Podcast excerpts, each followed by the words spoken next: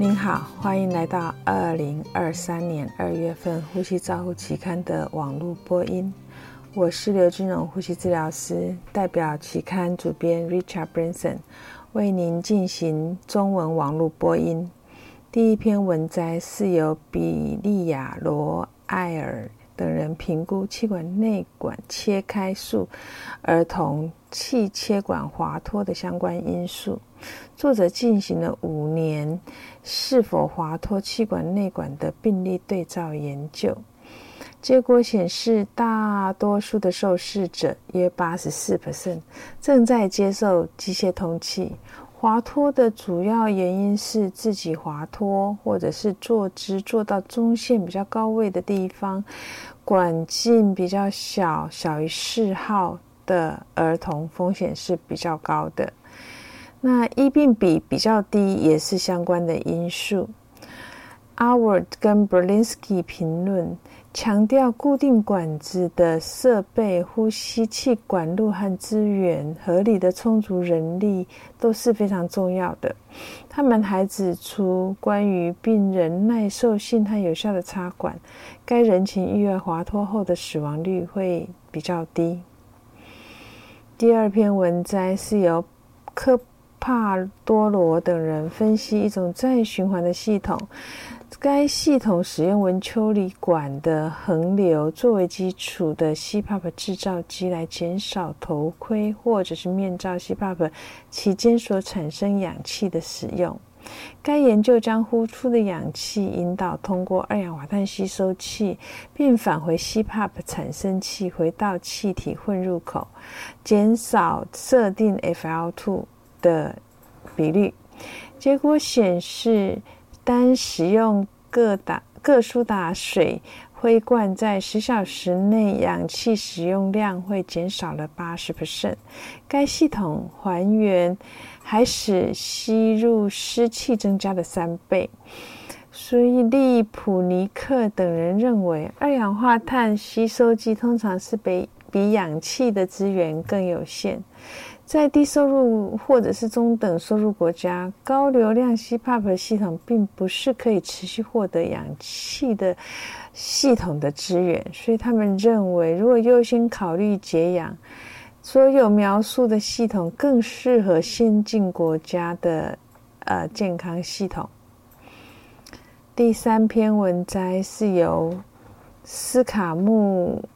佐等人比较 PEEP 跟。COVID-19 和 ARDS 受试者在呼吸力学通气灌注比 VQ 和气体交换之间的影响。他们比较不同的 PIP 程度在不同的依从性受试者的差异。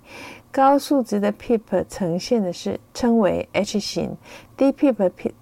PEEP 组称为 L 型。结果显示，分流低 VQ 跟高 VQ 和肺泡无效腔不受 PIP 显著的影响。L 型的 PEEP 受试者分流会减少，H 型的 PEEP 受试者分流会增加。它的影响恰恰是相反的。Cortis 跟 Nutis 等人评估回顾专业的回顾了 PEEP 对于肺复张。对新输出量弹性的作用的影响，他们提出了一种针对性、每位病人个别化、最佳 PEEP 的方法，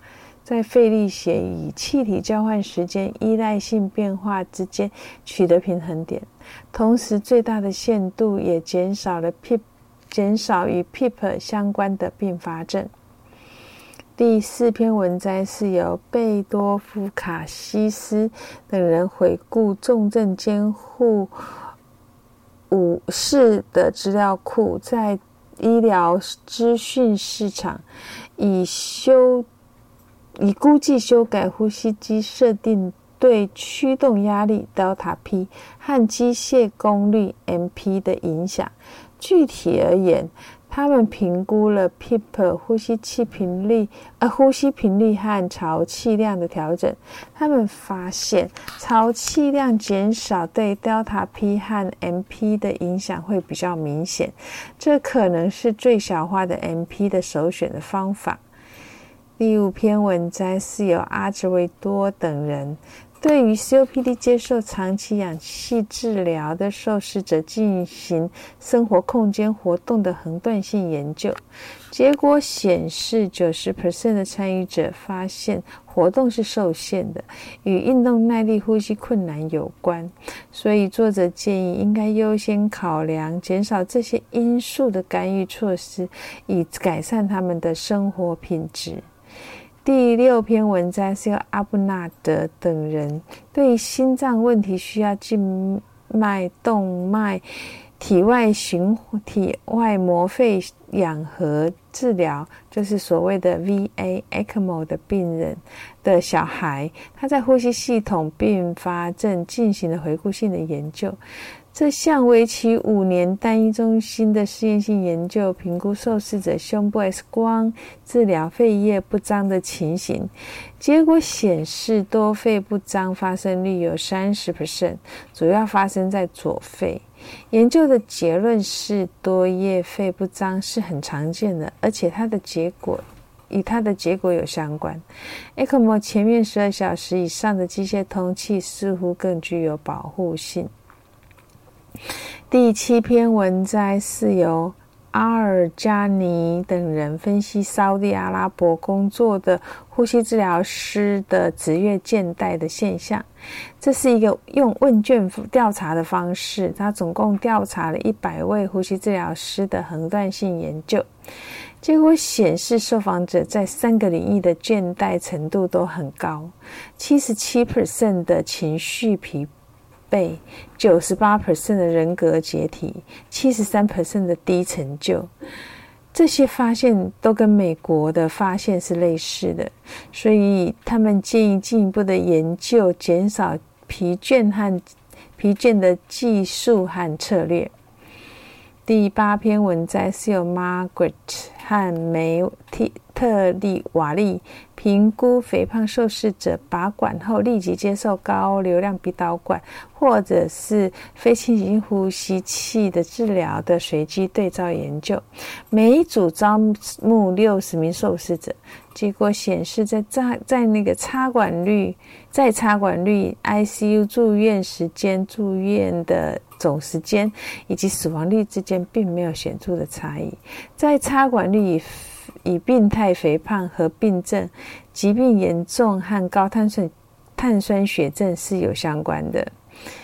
第九篇文摘是由五等人的随机分派九十六名婴儿在心脏手术后接受俯卧位或者是仰卧位经鼻 CPAP 进行的随机试验，结果显示俯卧位的受试者拔管失败率减少了七倍，氧合也改善了。俯卧位的也与鼻腔的经鼻 CPAP 持续时间。和住院时间也都比较短。第十篇文摘是由阿苏布等人分析儿科 ICU 积水肌锁硬化症 （SMA） 的病人接受机械通气受试者回顾病例的研究。他们总共评估三百位住院病人中一百三十七名受试者。结果显示，一半的受试者在住院期中有插管，九十 percent 第一次受试者第一次拔管会使用 NIV，四 percent 有会接受气气管切开术。使用非侵入性呼吸器 ICU 与住院时间是有关的。结果显示，NIV 在积极气道清除上是可以介入，允许 SMA 的患患者允许他们积极介入气道清除。第十一篇文章是由马律科奇等人回顾住院期间插管、支气管镜检查或者是气管切开术对受试者后遗症的现象。作者回顾十六年一百九十二位受试者，发现八十 percent 发生声带后部的溃疡。声带溃疡的病人和呼吸器使用时间比没有溃疡的。病人多了五十 percent。作者的结论就是，早期的气管切开可能可以预防这些并发症。第十二篇文摘是由多拉多等人评估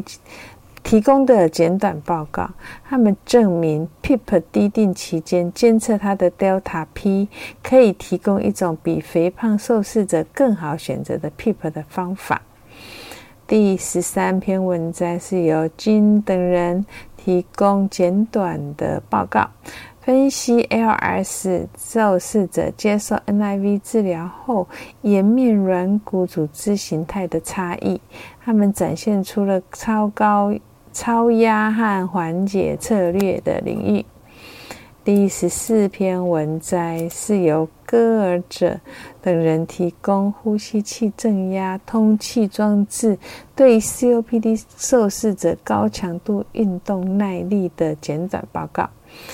第十五篇文摘是由邓斯尼威利斯撰写的 MIE 助咳机的年度评论，重点是在介绍过去一年发表的亮点论文。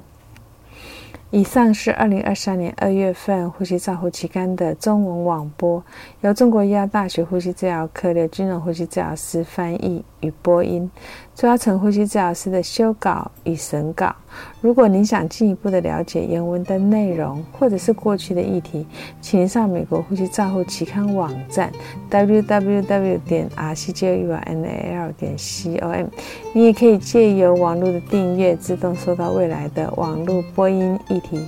谢谢您的参与，再见。